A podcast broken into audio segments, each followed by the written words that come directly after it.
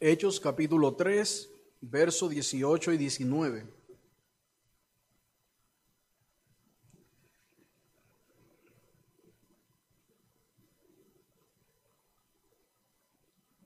Nos dice la palabra del Señor aquí. Pero Dios ha cumplido así lo que había antes anunciado por boca de todos sus profetas, que su Cristo había de padecer. Así que arrepentíos y convertíos, para que sean borrados vuestros pecados, para que vengan de la presencia del Señor tiempos de refrigerio. Amén.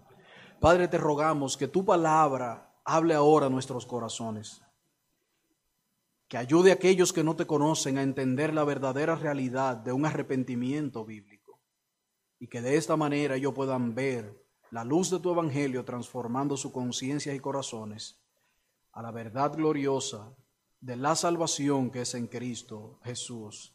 Amén. Es interesante, mis amados hermanos, que el contexto en el que Pedro pronuncia estas palabras es la maravilla o la forma en cómo se maravilló el pueblo luego que Pedro y Juan habían sanado a un cojo. Ellos se maravillaron al ver lo que hicieron.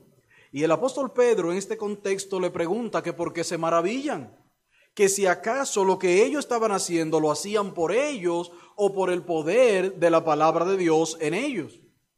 Así que Pedro inicia allí a darle a todos aquellos que se habían asombrado por el milagro, pero por las palabras de Pedro vemos que para nada con el que había hecho el milagro, él empieza a predicar el Evangelio y a presentar a Jesús de una manera especial. Lo presentaba como aquel que había cumplido todo lo que había dicho. Y a ese a quien había dado y había hecho tanto bien a ellos, Pedro le dice, y a este ustedes mataron y crucificaron.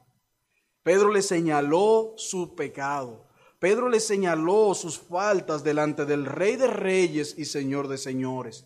Así que al final del discurso, Pedro da una exhortación, que es la exhortación que queremos traer en esta mañana a todos los que están aquí sin el Señor Jesucristo. Muchas veces se maravillan por las obras de Dios en medio de su iglesia. Muchas veces se maravillan aún por el favor mismo que Cristo le ha hecho a ustedes por las oraciones de hombres y mujeres de fe. ¿O no es eso lo que muchos de ustedes cuando vienen aquí se sienten, experimentan? En esa iglesia oraron por mí y Dios obró el milagro. Y vienen y se sientan aquí en nuestra iglesia, pero no están dispuestos a entregarle su vida al Señor. Reconocen en cierta manera las maravillas de Dios, pero no están dispuestos a abrazar al Dios de las maravillas. Y eso nos pasa con mucha gente, hermanos. Miércoles tras miércoles nosotros oramos por mucha gente que no son creyentes aquí en nuestra iglesia. Familiares de nuestros hermanos, amigos nuestros. Y oramos por ellos. Y Dios en su gracia común y en su misericordia ha escuchado la oración de su pueblo y ha obrado en favor de esas personas. Pero ¿cuál es su corazón después de ahí? Algunos tienen la bendición de poder al menos venir a la iglesia y seguir escuchando el Evangelio pero otros ya ni nos llaman para decirnos, mira, gracias porque oraron por mí, gracias porque Dios obró. Olvidan rápidamente estos favores de Dios para con ellos. ¿Y qué tenemos nosotros que decirles a ellos? Le vamos a decir lo mismo que dijo el apóstol Pedro, arrepentíos y convertíos. Porque no hay otra forma, hermanos, para llegar a la verdadera, para disfrutar el verdadero evangelio de Cristo sin experimentar el verdadero arrepentimiento. Pero la palabra arrepentimiento no es una palabra muy, muy bonita en estos tiempos. No es una palabra que a la gente le escuche, le, guste escuchar. La gente no quiere que le hablen de arrepentimiento. La verdad es que la gente ni siquiera quiere que hablen de pecado un falso pastor o un falso, porque no debería llamarse tampoco pastor, dijo una vez que la gente está muy preocupada para que nosotros le estemos hablando de pecado. Así que por eso él se dedicó a escribir un libro de autoayuda.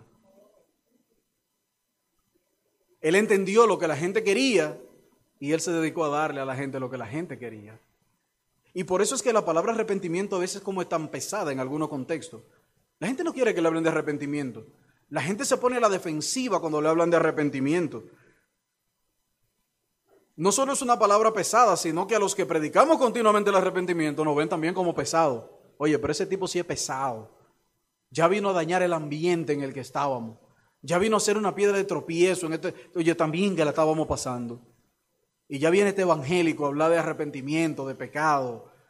Eso no se le sale de la boca a esa gente. La gente se molesta, hermanos. Y hasta, mire, nos pone a un lado. Nos pone a un lado. Muchas veces en el trabajo usted no lo invitarán a los coros. Y dele gracias a Dios que no lo inviten a los coros.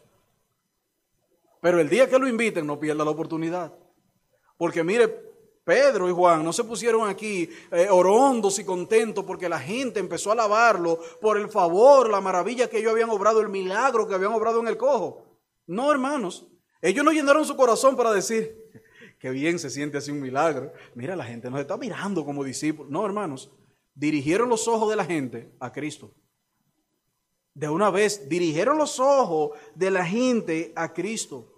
Y hermanos, nosotros estamos siendo condicionados por el entorno. Cuando nos vemos en esos entornos no queremos hablar de arrepentimiento tampoco, porque no queremos parecer pesado, no queremos desafinar en el entorno donde nos encontramos. Pero la verdad, mis hermanos, es que aunque muchos no quieren que le hablen de pecado, no hay una palabra que traiga más libertad al hombre que el arrepentimiento. No hay una palabra que traiga más libertad al hombre que el arrepentimiento. Cuando vives en tus pecados, eres un esclavo. Esclavo de tu pecado, esclavo de tu carne, esclavo de Satanás, de tus vicios. Pero cuando entiende que es el arrepentimiento, entonces experimenta lo que es la verdadera libertad en Cristo Jesús. No puede haber libertad en un hombre que no haya experimentado arrepentimiento. Tal cosa no existe. Muchos nos dirán, sí, pero óyeme, es que los evangélicos nada más hablan de pecado y arrepentimiento. Sí, pero es que tú no puedes entender los goces del cielo si no entiendes la razón por la que vas al cielo. Eso es algo que muchas veces le digo a la gente. Pero ¿cómo tú vas a entender y a disfrutar las bendiciones que hay del cielo si tú ni siquiera sabes cómo llegar al cielo? Entonces empieza a disfrutar las bendiciones del cielo por parte. Empieza desde el paso número uno hasta que llegue al final. No nos podemos en el Evangelio saltar los pasos. No hay atajo para la felicidad evangélica. Hay un solo camino, la puerta estrecha. Hay un solo camino y esa es la puerta estrecha. Pero nos quieren condicionar, hermanos. Quieren cambiar nuestra forma de enseñar el Evangelio. Quieren adaptarnos a lo que la gente quiere quieren llevar el Evangelio a un mercadeo para que podamos venderle a la gente lo que la gente quiere y tengamos iglesias llenas. Porque se entiende que una iglesia repleta de gente implica un movimiento espiritual o una manifestación especial del Espíritu Santo. Sin embargo, nosotros podemos ver en las escrituras cómo pequeñas iglesias estaban total y completamente llenas del Espíritu Santo por sus obras. Lo vemos en Hechos. Vemos como Pablo cuando habla de las iglesias en las regiones de Galacia, él se goza en el Señor. Esa gente no tenían cinco mil, seis mil, siete mil, ocho mil miembros en su iglesia. No tenían una cancha alquilada para eso. Y yo sé que muchos nos van a decir, sí, pero es que los tiempos han cambiado. Y es cierto, hermano, los tiempos han cambiado. Bastante han cambiado. El entorno en el que nosotros vivimos sufre grandes transformaciones continuamente. Pero amados hermanos, Dios sigue siendo el mismo. Dios sigue siendo el mismo. Sus métodos para salvar al hombre siguen siendo los mismos que fueron en el principio. El que Él diseñó desde, desde el principio de los tiempos. Y si Dios no ha cambiado, sus métodos de salvación no han cambiado, nosotros tampoco debemos cambiar el método de predicación que Dios nos ha dejado para salvar a la gente. ¿Pero por qué, hermanos? Sigue siendo el problema del hombre en el día de hoy, en pleno siglo XXI, el mismo problema que enfrentó Caín en el vuelto del Edén. Sigue siendo el mismo, hermano. Los tiempos han cambiado, la gente ha cambiado, pero la realidad del hombre, por lo cual está alejado de Dios, que es el pecado, eso no ha cambiado. Y si eso no ha cambiado, ¿por qué tiene que cambiar el método de predicación que Dios dio en aquel tiempo para salvar a los hombres? No, no tiene que cambiar. Tiene que ser el mismo. A Dios le plujo salvar a los hombres por la locura de la predicación. El arrepentimiento que el hombre debía experimentar en el Antiguo Testamento sigue siendo el mismo que tiene que experimentar en el Nuevo Testamento y seguirá siendo ese el requisito aún el día antes de la venida del Señor Jesucristo. Es imposible conocer a Jesús y no aborrecerme. ¿No es eso lo que experimentaron los pasados cuando conocieron a Jesús?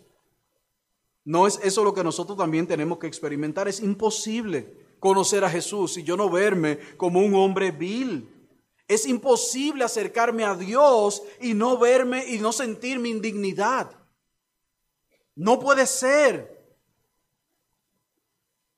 No puede ser que yo me acerque a Jesús y no entienda mi incapacidad para yo hacer algo por mi salvación. Algo que yo pueda hacer para salvarme, que pueda obrar algún bien salvífico en mí. En la medida que me acerco a Jesús, lo que entiendo es que yo necesito de Él. A la vez que me acerco a Jesús y con su luz Él me alumbra, entonces yo empiezo a ver mis maldades. Empiezo a ver, hermanos, que yo necesito algo fuera de mí que pueda salvarme.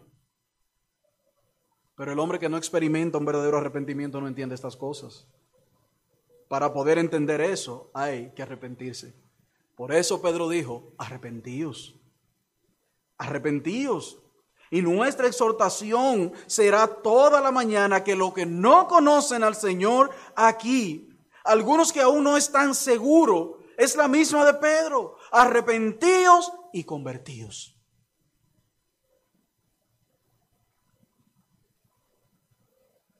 Pero no podemos dejarlo allí.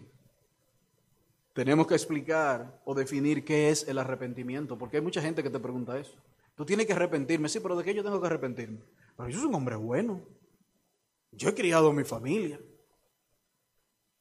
Y empiezan a darle su currículum. Y algunos dicen, como una vez me dijo un chofer, predicándole el Evangelio. Y él me dijo, no, pero yo soy un hombre bueno. Mire, yo, yo he mantenido todos mis hijos.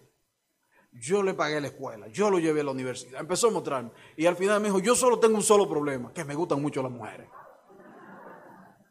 Es, mire, ese es mi único problema, pero después de ahí, yo me reí igual, igual que ustedes, y le dije, ese solo te puede llevar al infierno. ¿Qué fue lo que él presentó, hermano? Su justicia. Es imposible acercarnos a Jesús con nuestra justicia. No podemos. El hombre que no experimenta un verdadero arrepentimiento no entiende esto. Así que para hablar de arrepentimiento tenemos que conocer dos verdades. En primer lugar, qué es el arrepentimiento y en segundo lugar, cuáles son las implicaciones que tiene el arrepentimiento en mi vida. Y vamos a estudiar solamente eso esta mañana, hermano. Esa primera declaración, arrepentíos. ¿Qué significa arrepentíos? ¿Qué significa arrepentimiento? El diccionario, la RAE, define Arrepentimiento como la intención o sentimiento de cambiar el resultado de algo que hicimos mal. Y tiene mucho sentido.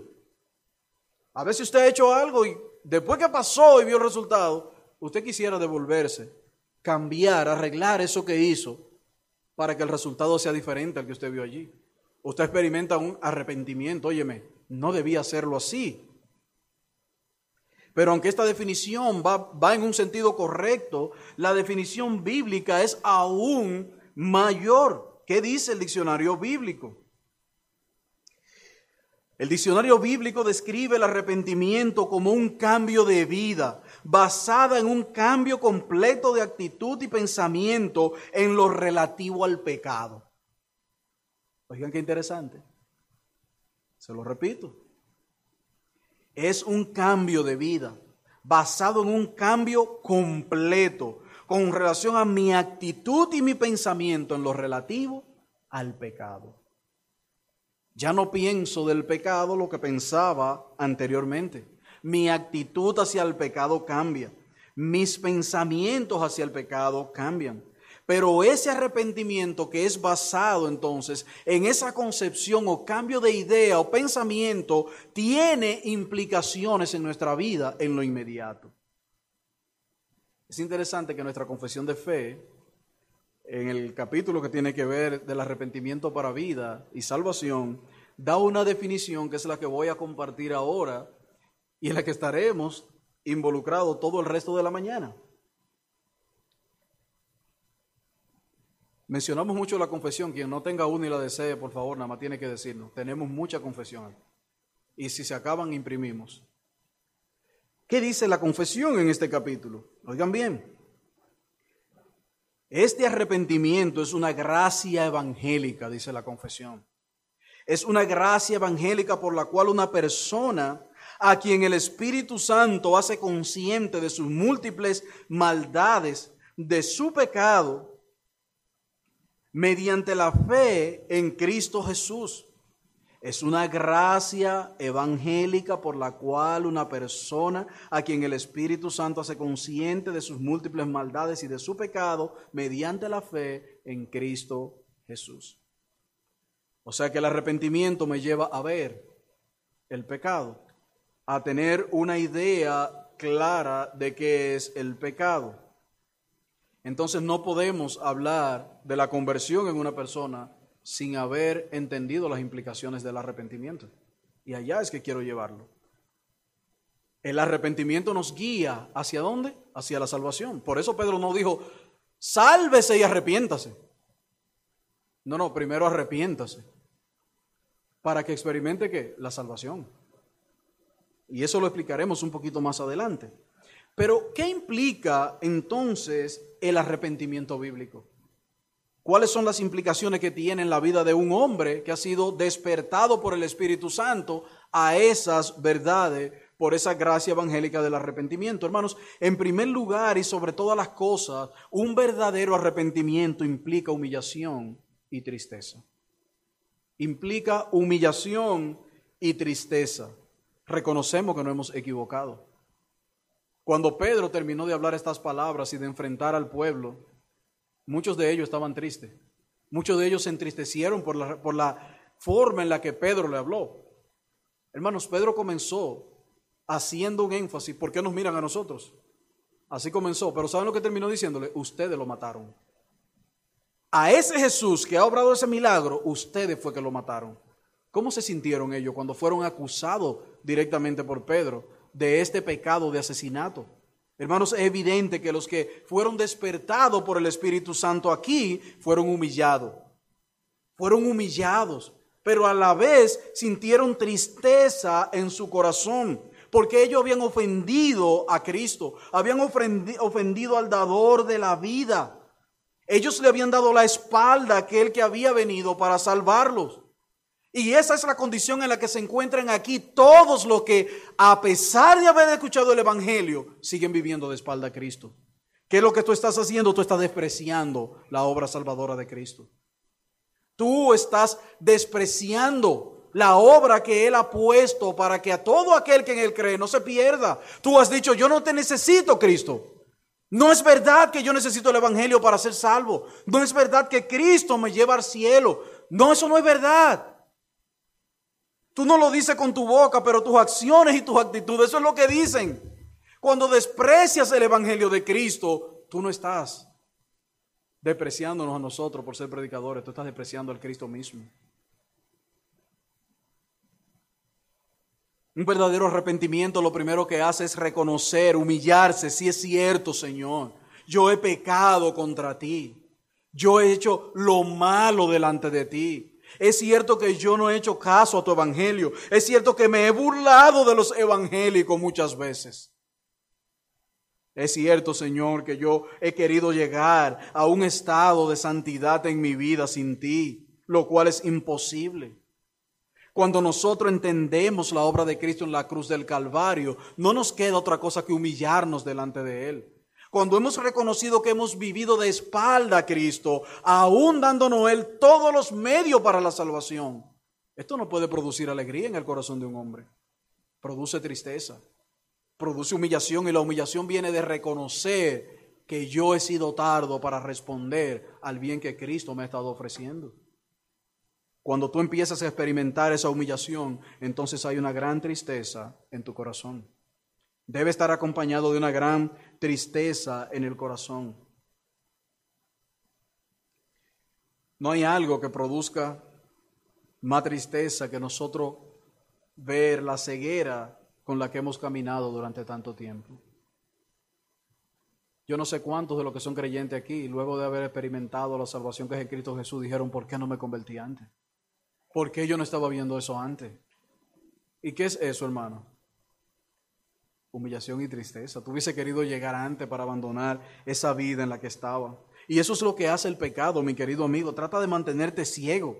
Trata de mantenerte terco, orgulloso. ¿Para qué? Pero yo conozco a Argel y ese es más pecador que yo. Eso es orgullo. No, pero ven acá. ¿Cómo yo voy a estar con esa gente que no tienen mi nivel académico? A mí me encantan los académicos para decirle cuando estudian a Pedro, dime, ¿qué tú dices de Pedro? Ese tipo era un pescador. Ese tipo no tuvo ni... La Biblia no dice de Pedro ni que tuvo bachillerato. Sí, había un bachillerato en ese tiempo. Y cuando usted lee lo que Pedro escribió con la unción del Espíritu Santo, hasta los eruditos tienen que guayar la yuca, estudiando para entender la inmensidad de la palabra de Dios. Y muchos son orgullosos, no. La iglesia es el opio de los pueblos. Critican y tratan de avergonzar a la iglesia. Pero cuando experimenta arrepentimiento, todo eso se vuelve en una gran tristeza, una gran carga en nuestro corazón. La palabra de Dios nos humilla. Luis Pasteur, científico, médico, que hizo grandes aportes a esta generación, iba en un tren leyendo su Biblia. Un joven que no sabía quién era se acercó. ¿Cómo es posible que usted esté leyendo ese libro viejo, anticuado? Solo los retrógradas anticuados como usted pueden leer ese libro. Ese libro es para gente bruta, incapaces, con poca capacidad científica. A, los que, a lo que el Señor, que iba leyendo el libro, intentó replicar, pero el joven no lo dejó. Siguió insultándolo, insultándolo, insultándolo, poniendo su fe en el piso. Cuando este joven llegó a la parada donde se quedaba, solo le dio tiempo al doctor Pasteur de decirle, me gustaría que un día pase por mi oficina y me explique un poco de lo que tu libro dice. Mientras tanto, por favor, ahí está mi dirección, le dejo una tarjeta. ¿Qué decía la tarjeta? Doctor Luis Pasteur, director científico de la Universidad, no sé qué, de Francia. Ese fue el ignorante que él se encontró. ¿Cómo debió sentirse ese hombre ante esa realidad? Humillado. Y debió provocar en su corazón una gran tristeza Amados hermanos, amigos que están aquí, tu orgullo no te servirá para nada el día del juicio. Si de verdad estás experimentando un verdadero arrepentimiento, tus pecados han de entristecerte. De ahí que una humillación voluntaria te hace consciente y te guía a un genuino arrepentimiento. Mira tu caminar, como has caminado hasta ahora. Y si eso no te produce vergüenza, tú no estás experimentando un verdadero arrepentimiento. Si eso no te produce tristeza el ver tu vida pasada, tú no estás experimentando un verdadero arrepentimiento. El mismo Dios se lo dijo al pueblo de Israel. Vamos al libro de Ezequiel, capítulo 16, versículo 60. Veamos lo que Dios mismo le dice.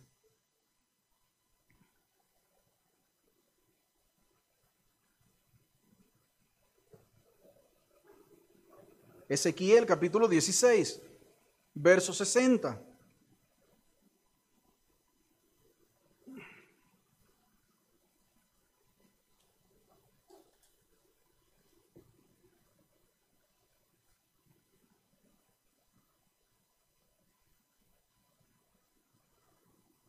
Oigan bien como dice el Señor.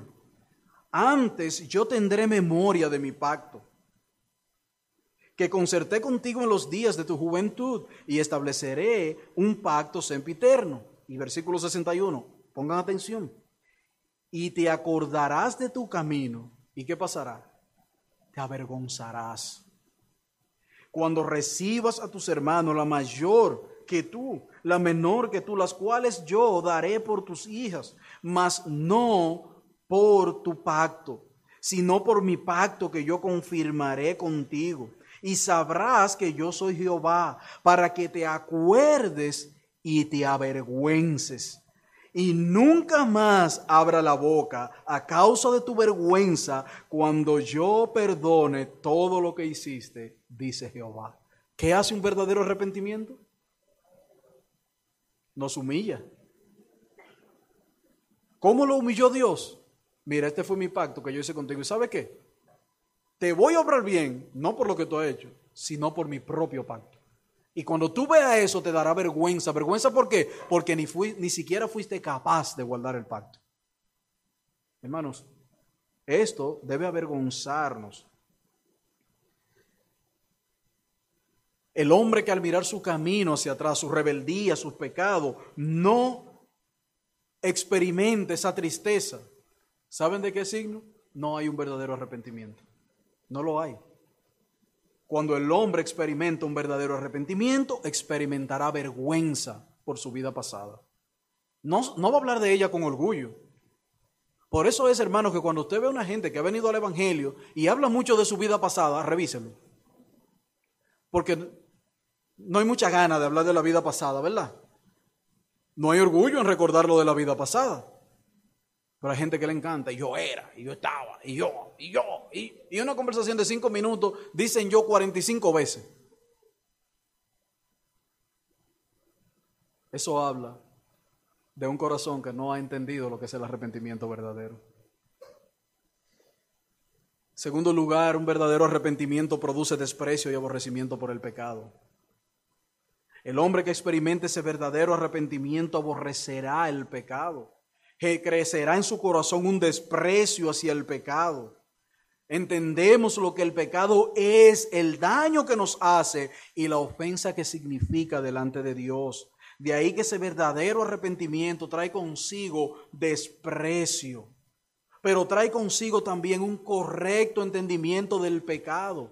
Tu pecado no solamente te daña a ti, mi querido amigo, es una ofensa a Dios en primer lugar. Y serás condenado en aquel día, no por el daño que el pecado te está haciendo a ti, no, tú serás condenado aquel día por lo que el pecado es delante de Dios. Así que en primer lugar, ese pecado, conocer el pecado, debe llevarnos a apartarnos de él por cuanto es en primer lugar una ofensa a Dios. Es una ofensa a Dios, a su santidad. Cuando entendemos eso, nuestro corazón empieza a generar una especie de desprecio, de aborrecimiento. No lo quiero, no quiero ser parte de eso, no quiero estar ahí, no quiero ir a ese lugar, no quiero estar con esas personas. Hay lugares que para el creyente no son de bendición. Y un hombre que aborrece el pecado, ¿qué hará? no acercarse ahí. Pero esta generación que dice, ¿qué, tan cerca, pastor, yo puedo estar del pecado sin caer en él? Porque yo quiero estar en el borde, en la línea, para, para yo mirar qué es lo que hay del otro lado. No, hermanos, pero no es a eso que nos llama la Biblia. Pero queremos hacer uso de nuestras libertades cristianas para acercarnos lo más que podemos al pecado. ¿Qué tanto yo puedo estar pegado de ahí? Sin que sea pecado. Eso es deseo de estar cerca del mundo, de parecerse al mundo. Pero déjame decirte que la palabra te va a abrir los ojos, Dios te abrirá los ojos, te hará entender no solamente la magnitud del pecado, sino que al despertar a la fe tú entenderás que muchas cosas en tu vida, la cual tú no veías como pecado, cierta y efectivamente son una ofensa delante de Dios. Eso fue lo que Pablo experimentó, lo que expresa en el capítulo 7 de Romanos. Recuerdo que hace unos años el pastor Víctor García estuvo predicando en medio nuestro y a mí me encantó el título que él le puso al capítulo 7. Él predicó el capítulo 7 completo, hermano. Yo no sé cómo él hizo eso en ese día, pero el Señor lo asistió de una manera especial. ¿Y saben cuál fue el título que él puso ese mensaje? Nunca lo voy a olvidar por lo que produjo en mi corazón. La vida gozosa de un hombre miserable. Cuando él dijo el título, dije, ¿cómo es eso? Sí, hermanos. Todo el capítulo 7 de Romanos describe la vida gozosa de un hombre miserable. ¿Por qué? Veamos en el versículo 7, capítulo 7. Pablo dice,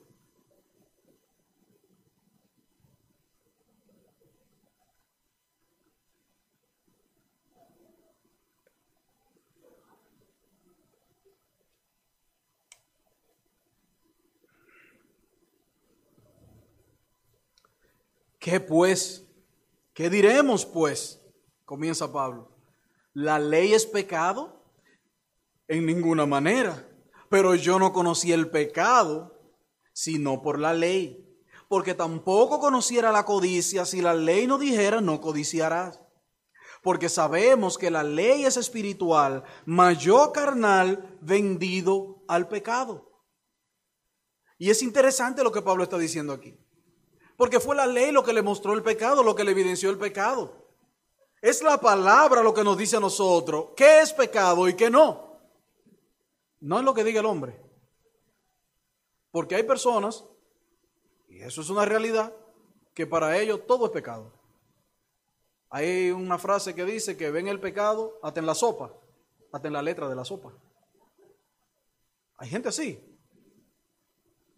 Pero la Biblia lo que señala como pecado es pecado. ¿Qué es lo que hace la ley? Evidencia el pecado.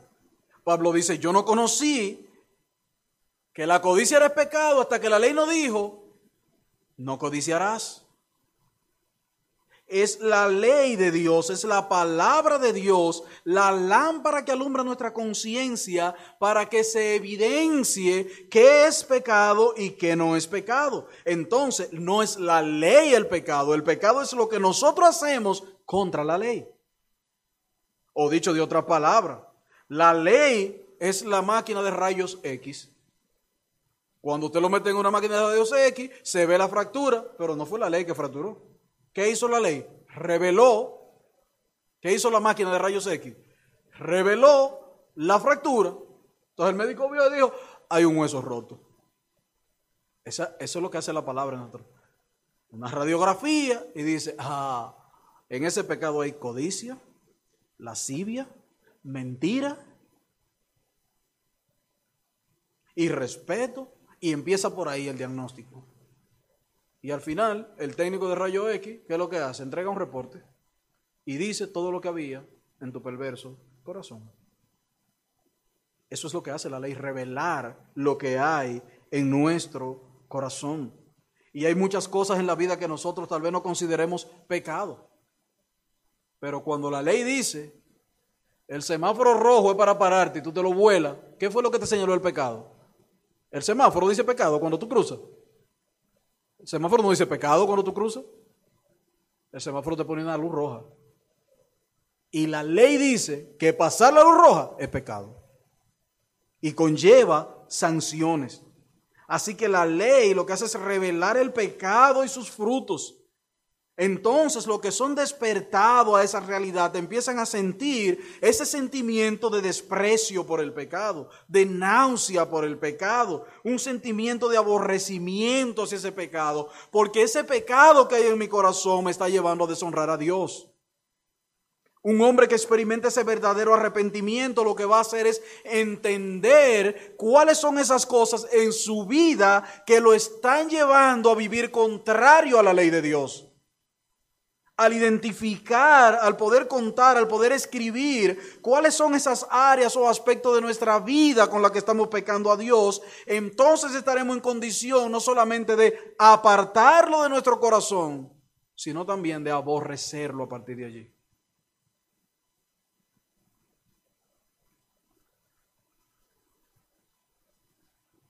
El apóstol Pablo dice en el mismo capítulo 7, en el versículo 5, porque mientras estaba en la carne, las pasiones pecaminosas eran por la ley, obraban en nuestros miembros llevando frutos de muerte. Observen cómo Pablo dice, llevando qué? Frutos de muerte. Los que somos padres, todos aquí hemos experimentado la siguiente condición. En algún momento su hijo hizo algo malo, lo cual lo hace usted estar bien incómodo.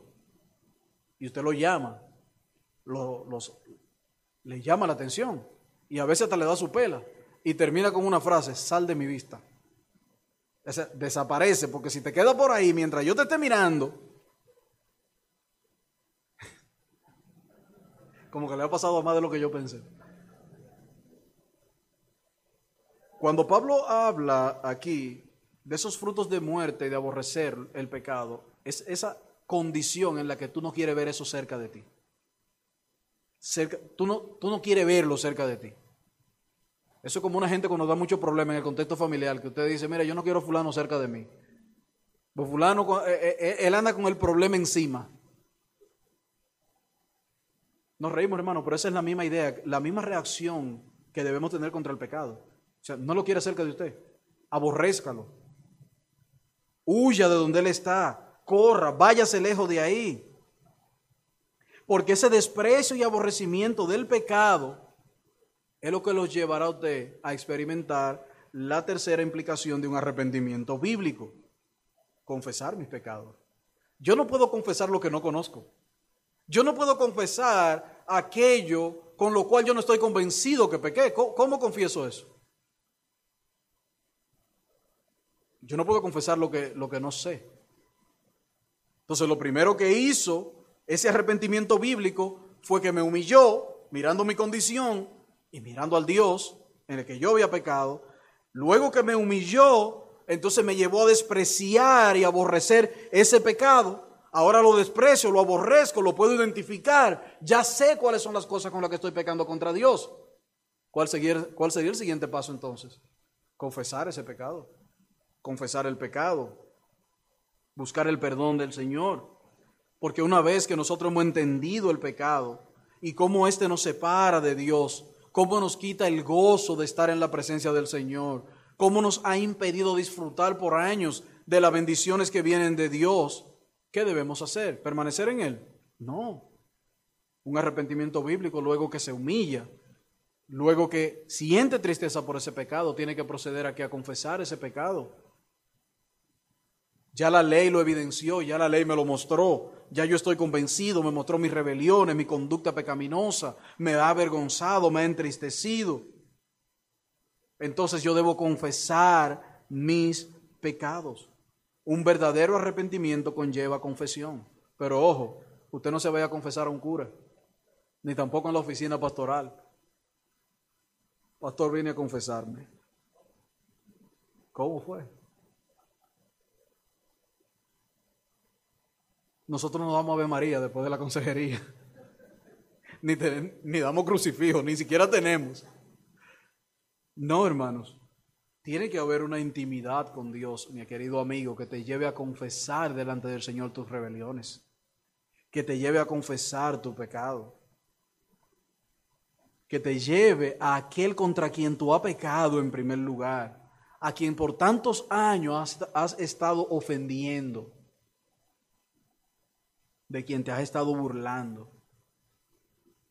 Él que, que, conoce tus pensamientos, que conoce tu corazón, a Él en primer lugar tú tienes que pedir perdón. Es a Él a quien tienes que confesarle.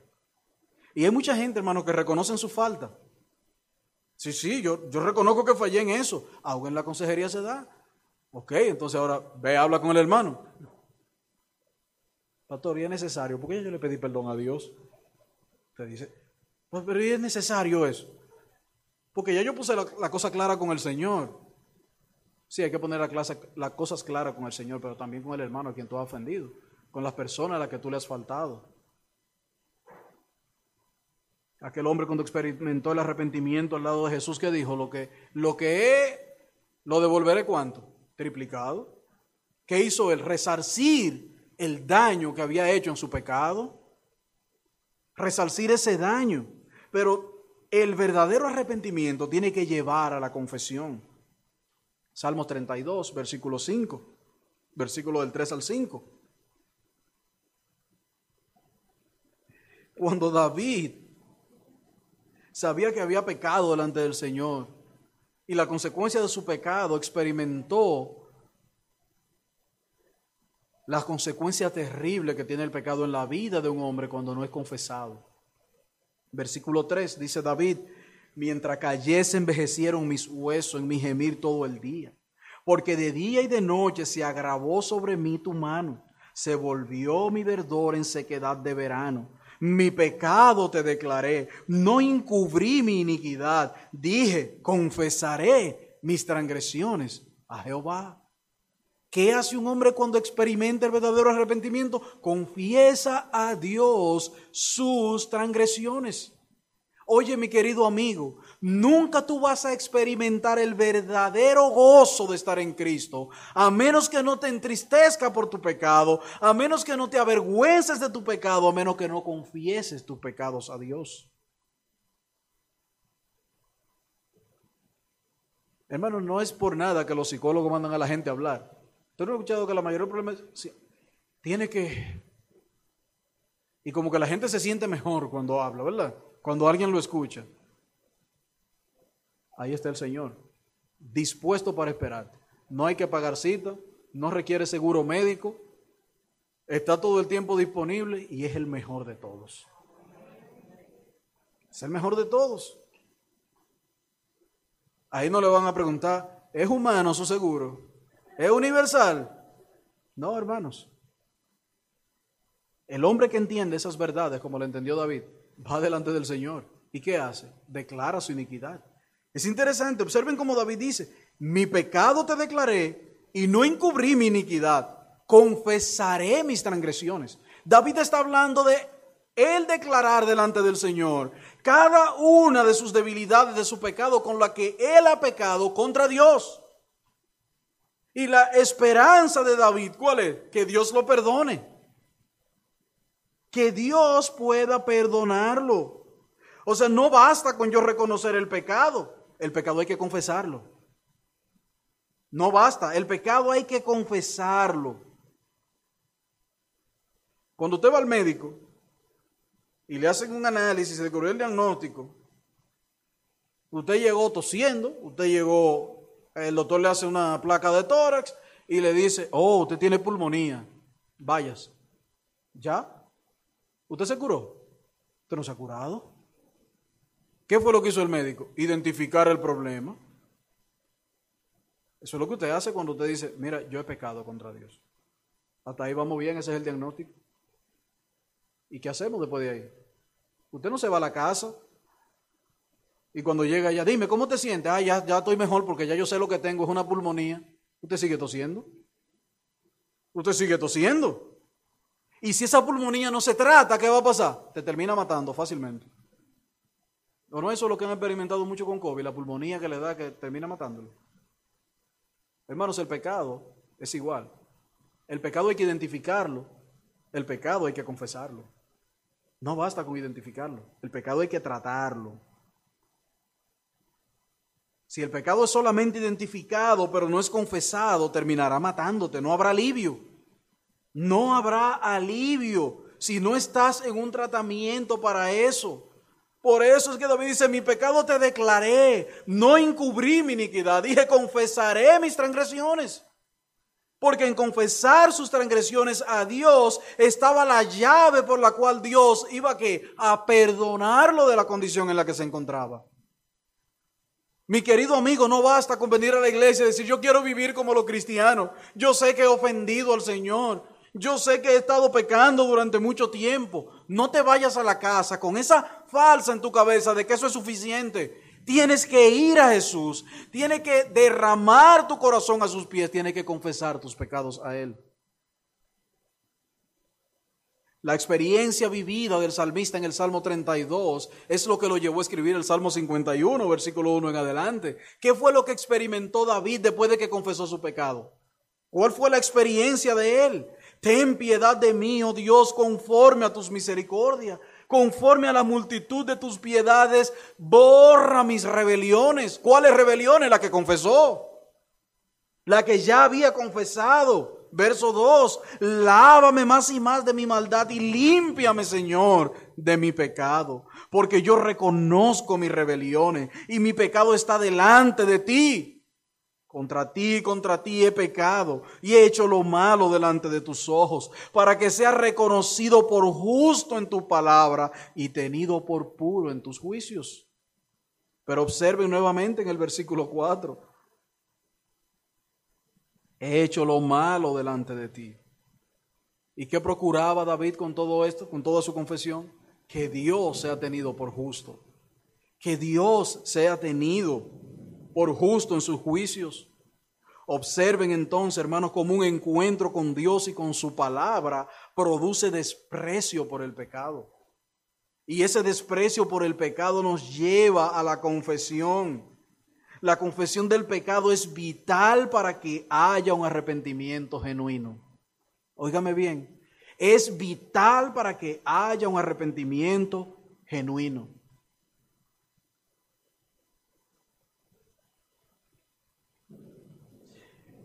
Muchas veces Y la primera vez que experimenté esto fue de, de, un gran, de una gran edificación para mi vida. Y es algo que lo he ido aprendiendo con el pastor Guzmán. No ahora como pastor, desde los tiempos de diácono. Una vez hubo una situación, en una escuela dominical. El pastor Guzmán estaba allá arriba en la confesión de fe, así que cuando él bajó se le plantea la situación y hubo una pregunta muy puntual que nunca voy a olvidar. El pastor Guzmán preguntó, ¿tú puedes nombrar en la acción de ese hermano un pecado? Dime el nombre.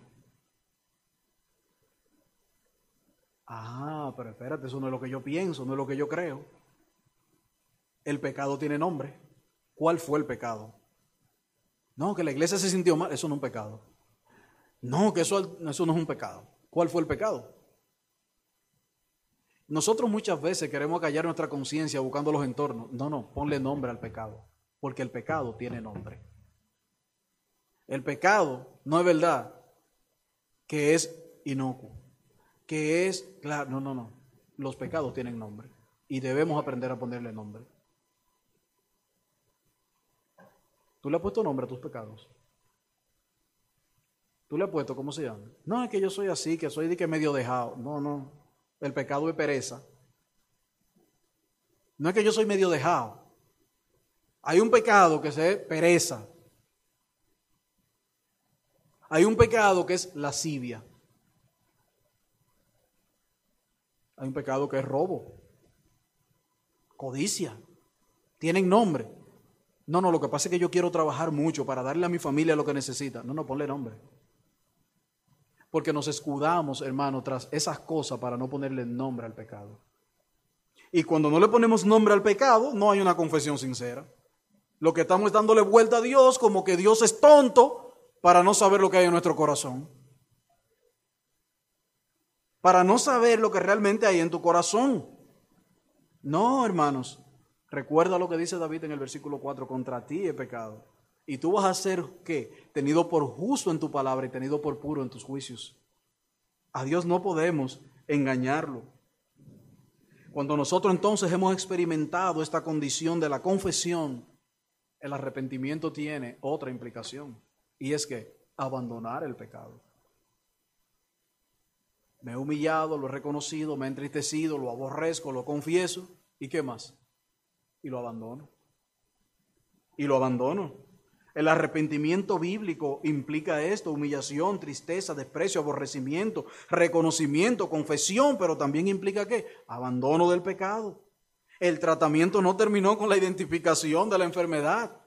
No. Continúa con la asignación de la receta. ¿Y qué usted hace con la receta? Se va para su casa. Ya el doctor me dijo lo que tengo. Ya me recetó cuál es la medicina. Ahora la medicina yo la voy a poner como hacen algunos que meten la Biblia abierta en el Salmo 90 bajo la almohada. Ponga la receta ahí a ver si usted se va a curar. Póngala ahí y llame cinco días después que vamos, vamos a ver si funciona. Hermano, el Salmo 90 abierto bajo la almohada no le funciona a nadie. Ni en los pasillos, ni en el cuadro grande ese que ponen en las casas. No, eso no protege a nadie. Lo que protege es la palabra de Dios. Es Dios que protege. Entonces la receta, ¿qué hay que hacer con ella? Hay que comprarla y hay que bebérsela. Y mire, hay medicamento malo. Porque esos antibióticos que dan cuando usted tiene pulmonía para... Mire, eso es una cosa. Cuando Yacel estaba pequeño se congestionaba mucho y le daban un antibiótico, que es una cosa que yo un día tuve que probarlo. Porque el muchacho siempre que se la bebía vomitaba. Y yo decía, ofrécome, pero ¿y qué es lo que es eso? Y yo un día lo probé y digo, no, pues yo lo entiendo. Hermano, no todas las recetas van a ser, me la bebí y al otro día. Sí, hermanos, la corrección por el pecado, abandonar el pecado, beberse esa receta para curar ese corazón que por tanto años ha estado malo, es un proceso. Y mientras más avanzada la pulmonía, más largo es el proceso de curación. No fue que usted se arrepintió, confesó y al otro día ya usted está prosperado, bendecido y en victoria. No, hermanos. Eso es una falsa expectativa que muchos sufren. Y cuando empiezan a caminar el Evangelio, como creen que le vendieron, que al otro día todos tus problemas estaban resueltos y entonces ahora más aflicciones, más aflicciones y más aflicciones. Spurgeon decía, cuando usted ore por paciencia, usted necesita entender lo que está pidiendo. Porque la paciencia solo se cultiva en el horno de la aflicción. El Evangelio es así. Pero qué bueno es saber que me voy a sanar que la medicina es amarga, que la medicina es dura, que me duele ese alcohol cuando me lo ponen en ese pelado. No sé si todavía usan el mentiolé como antes, pero cuando nosotros no caíamos en esa bicicleta que llevábamos a la casa, ese mentiolé te quedaba la marca por días ahí, ese color como eh, rojo tirando a morado. Hermano, el pelado ese mentiolé picaba. Abandonar el pecado dolerá, porque estás acostumbrado a él estás habituado a Él. Y cuando tú estás enfermo por el pecado, tú necesitas, tú necesitas un medicamento que saque de raíz el pecado de tu cuerpo. El arrepentimiento bíblico que conoce, confiesa y abandona es la medicina para tu corazón, mi amigo. Romanos 6, capítulo 12. Es interesante lo que Pablo plantea aquí. Dice este pasaje en el versículo 12, no reine pues el pecado en vuestro cuerpo mortal, de modo que lo obedezcamos en su concupiscencia, ni tampoco presentéis vuestro miembro al pecado como instrumentos de iniquidad, sino presentaos vosotros mismos a Dios como vivo de entre los muertos y vuestros miembros a Dios como instrumento de justicia, porque el pecado no se enseñoreará de nosotros, pues no estáis bajo la ley, sino bajo la gracia. Los que abandonan el pecado a través del arrepentimiento bíblico experimentan esta verdad. Pero es interesante que el apóstol comienza diciendo, no reine el pecado. Eso significa, hermano, que ya yo no, yo no pecaré más después que me convertí. No, no significa eso. Lo que significa es que el pecado no te gobernará, el pecado no tendrá dominio sobre ti. El pecado no es tu marco de referencia por cuanto tú has muerto al pecado. Pecarás, caerás en algún momento. Pero la característica de un hombre cristiano no es que nunca peca, la característica de un hombre cristiano es que en Jesús ha encontrado perdón para sus pecados. Esa es la característica. Así que si tú vienes aquí mirándome a mí, mirando al pastor Guzmán, mirando a los hermanos, te diré lo mismo que dijo, Pedro, que dijo Pedro y Juan. Tú estás mirando por el sitio equivocado. Tú estás mirando para el sitio equivocado. Si nos vas a mirar a nosotros, míranos para caernos atrás en la carrera nada más. Y para si nos caemos, nos ayude a levantarnos. Pero mis queridos hermanos, mis amados amigos, el arrepentimiento bíblico implica, implica, abandonar el pecado de una vez y estar consciente que una vez en Cristo el pecado no puede reinar en mi vida. El pecado no puede ser la norma en mi vida. En otras palabras, el pecado no me puede gobernar, no puede tener dominio sobre mí, no controla mis acciones, porque ya yo no estoy bajo el gobierno del pecado, sino bajo el gobierno de la gracia en Cristo Jesús. Y eso debe estar claro en nuestras mentes, mis queridos hermanos. El pecado no se enseñoreará, dice Pablo. Y la palabra enseñorearse allí es gobernarme. O sea, no me tendrá bajo sus lazos, bajo su autoridad, bajo su yugo. No puede el pecado mantener subyugado a aquellos que han sido libertados en Cristo Jesús. Así que mi querido amigo, si tú quieres disfrutar de todas las bendiciones de la libertad en Cristo Jesús, Tú debes reconocer el pecado, tú debes confesar el pecado, tú debes abandonar el pecado. Eso es arrepentimiento bíblico. Pero hay gente que no entiende esto ni siquiera en el propio Evangelio. Hay muchos evangélicos que le cuesta entender esto. Soy libre, no soy libre. Soy libre, no soy libre. ¿En qué estoy? ¿En qué no? Mire, hay gente que tiene una batalla con eso. Todo lo que hago, me puedo perder, no me puedo perder. No. Oye bien, amigo, si tú crees en Cristo Jesús en esta mañana y entregas tu vida a Él y empiezas este proceso de abandonar el pecado, dos cosas nosotros te podemos garantizar. En primer lugar, el pecado no reinará en tu vida. En segundo lugar, el pecado ya no se enseñoreará de ti. Y Cristo, que será tu Señor, te ayudará para luchar contra el pecado cada día de tu vida. Esa es la verdad gloriosa que hay en el Evangelio de Cristo.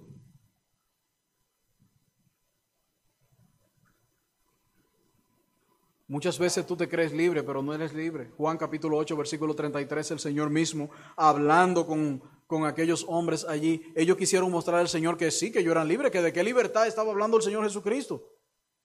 ¿De qué libertad? Juan 8, capítulo 33 dice, le respondió, le respondieron ellos Jesús, linaje de Abraham somos y jamás hemos sido esclavo de nadie. ¿Cómo dices tú que seréis libres? Le preguntaron al Señor. ¿Cuál fue la respuesta del Señor Jesús? Versículo 34. Jesús le respondió, de cierto, de cierto te digo, todo aquel que hace pecado, esclavo es del pecado. Y el pecado no puede quedarse en casa para siempre. El Hijo queda para siempre. Así que si el Hijo te libertares, seréis verdaderamente libres seréis verdaderamente libres. Por eso le decía ahorita, nunca somos más libres que cuando empezamos a vivir a la luz del verdadero arrepentimiento. Nunca somos más libres, porque allí experimentamos la libertad que viene de vivir bajo la sombra y bajo el abrigo de nuestro Señor y Salvador Jesucristo. Muchos dirán el Evangelio es como un reinado y usted está debajo de un reino que no puede hacer nada. No, no. En Cristo nosotros podemos hacer todo lo que Él ordena.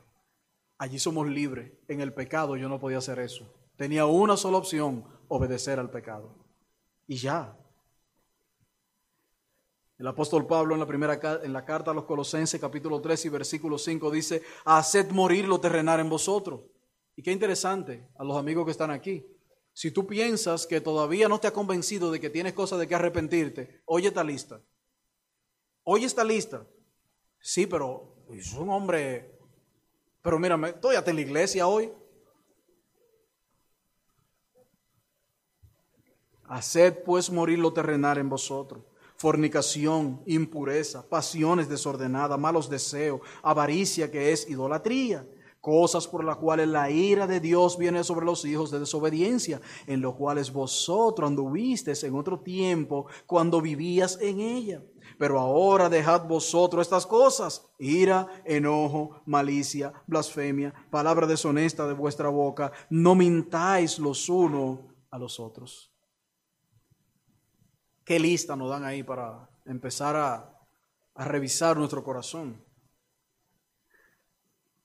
Pero esto nos lleva finalmente a nuestra última aplicación, o nuestra última implicación del verdadero arrepentimiento. No solo confesamos y abandonamos el pecado, sino que a partir de aquí, ¿qué hacemos? Procuramos caminar agradable delante de Dios. Procuramos caminar agradando a Dios. Por eso el mismo texto que leíamos en el versículo 10 de Colosense dice, y revestido del nuevo hombre. Vístanse del nuevo hombre, el cual conforme a la imagen del que lo creó, se va renovando hasta el conocimiento pleno. Y la idea aquí es, cámbiate de ropa. Cámbiate de ropa. Esa ropa que te identificaba, esa ropa que te hacía aparecer, que te hacía ver, que te hacía parte de aquel mundo, quítatela. Y ahora ponte la nueva ropa que es en Cristo Jesús. El verdadero arrepentimiento produce en nosotros un cambio. Produce un cambio. A eso es a lo que se refiere cuando el apóstol Pedro dice, arrepentíos. ¿Y qué más él agregó? Pero convertido no lo vamos a ver hoy, la semana que viene. Dice Guillermo Hendrickson acerca de este texto. Quienes experimentan este arrepentimiento deben renunciar a su antigua forma de vida y cambiar su manera de pensar El arrepentimiento afecta la totalidad de la existencia de un hombre, llega hasta lo profundo de su ser, toca sus relaciones su relación externa para con Dios y con los hombres. Podemos entonces resumir que el arrepentimiento que es por la fe en Cristo Jesús es el arrepentimiento que produce humillación y tristeza por haber vivido en rebelión contra Dios, que produce desprecio y aborrecimiento por el pecado, que produce confesión del pecado, abandono del pecado y una nueva vida para agradar al Señor. Eso fue lo que Pedro exhortó a los hombres que estaban escuchándole. Y amigo, eso es lo que nosotros queremos para ti.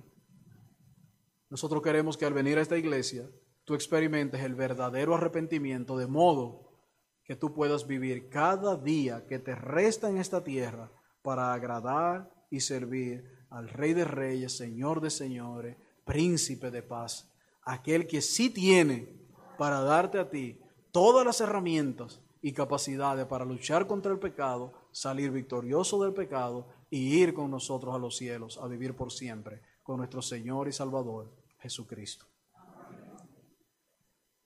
Oh Padre, nosotros oramos para que aquellos que no te conocen y están aquí en esta mañana puedan ser despertados a un verdadero arrepentimiento. Que tú puedas, Padre, hablar a sus corazones, dándole esta gracia evangélica por la cual ellos puedan reconocer que han vivido de espalda a ti y estén dispuestos, Señor, a volverse de ese camino para vivir para ti todos los días de su vida. Obra, Señor, arrepentimiento en algunos aquí en esta mañana y confirma la fe de lo que ya hemos creído y abrazado estas verdades en tu gloria y para tu gloria. En el nombre de Jesús.